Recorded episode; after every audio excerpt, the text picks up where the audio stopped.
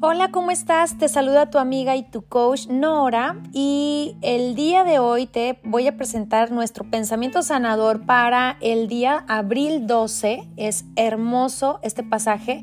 Vamos a estar meditando en Deuteronomio 32, 4 y dice así, la roca, su obra es perfecta porque todos sus caminos son justos, Dios de fidelidad y sin injusticia justo y recto es Él.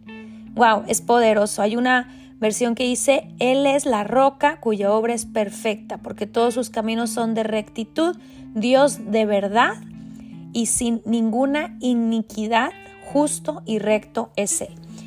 Me, gusta mucho porque hay un contexto poderoso y este contexto em, eh, comienza eh, en el verso 1, ¿verdad? Y son tres versos anteriores y quiero mencionarlo porque me parece que eh, tenemos que entrar en el contexto eh, a veces para comprender mejor una palabra y crear una interpretación de contexto, ¿verdad? Dice, prestar atención, oh cielos, y, y déjenme, déjenme hablar y oiga la tierra las palabras de mi boca y luego dice, caiga como la lluvia mi enseñanza y destile como el rocío mi discurso. ¡Wow! ¡Qué poderoso! Como llovizna sobre el verde prado y como aguacero sobre la hierba. ¡Wow! Además de esto, después en el, en el siguiente verso dice, porque yo proclamo el nombre del Señor, atribuyan grandeza a nuestro Dios. Wow. Y luego de ahí, pues nos, entrega nuestro pasaje del día de hoy, que es la roca. ¿verdad? Aquí hay un contexto poderoso. Dice, porque yo proclamo el nombre del Señor, atribuyan grandeza a nuestro Dios.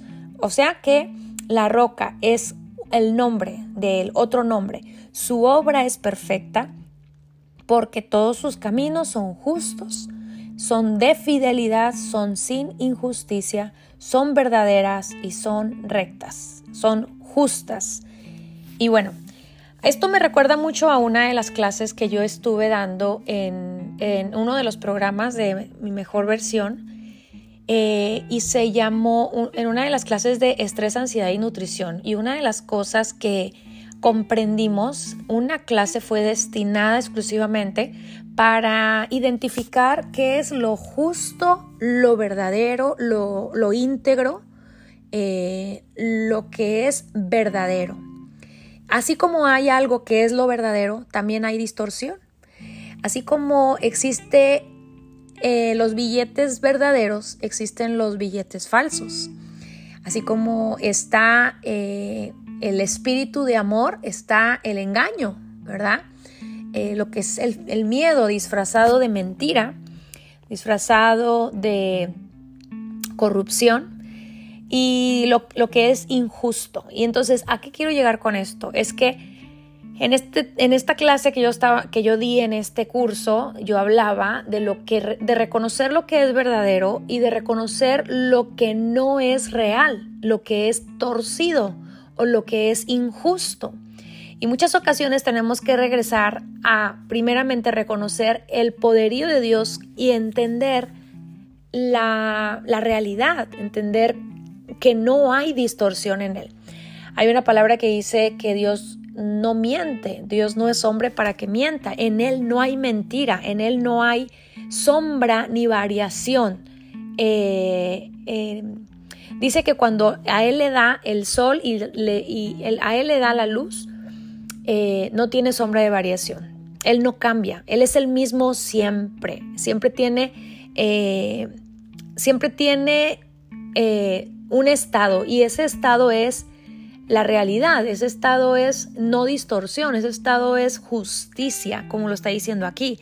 La roca, su obra es perfecta.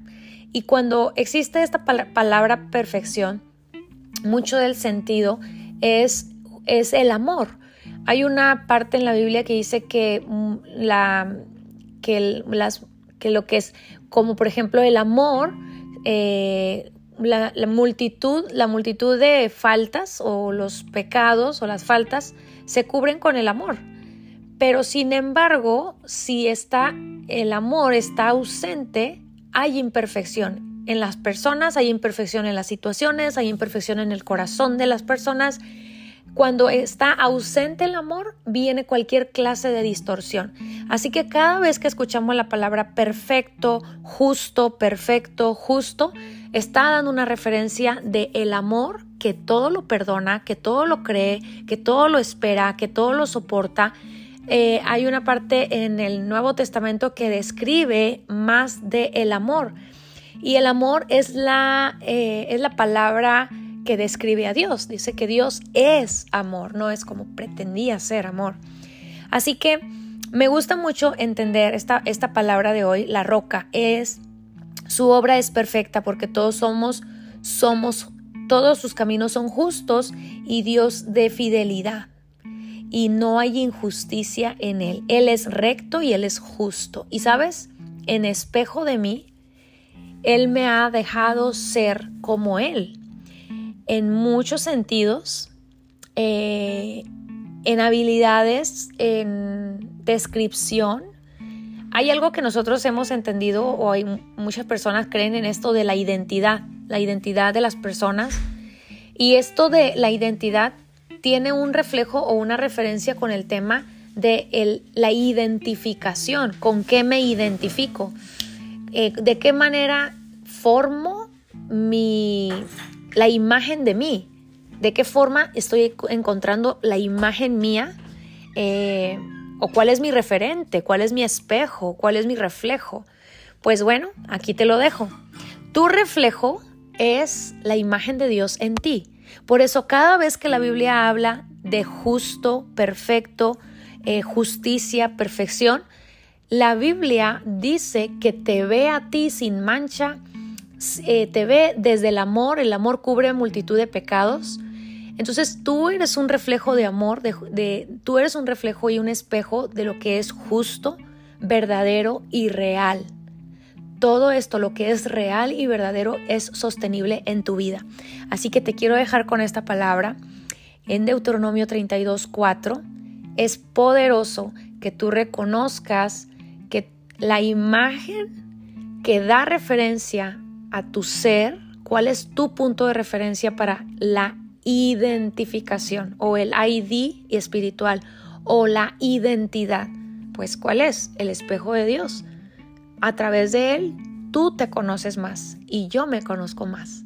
Te dejo con este pensamiento sanador y nos escuchamos en el siguiente.